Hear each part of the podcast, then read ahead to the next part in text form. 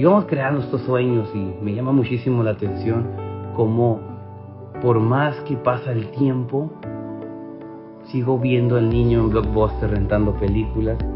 y me sigo identificando con él. Y antes de dormir, a veces lo siento tan cerca y,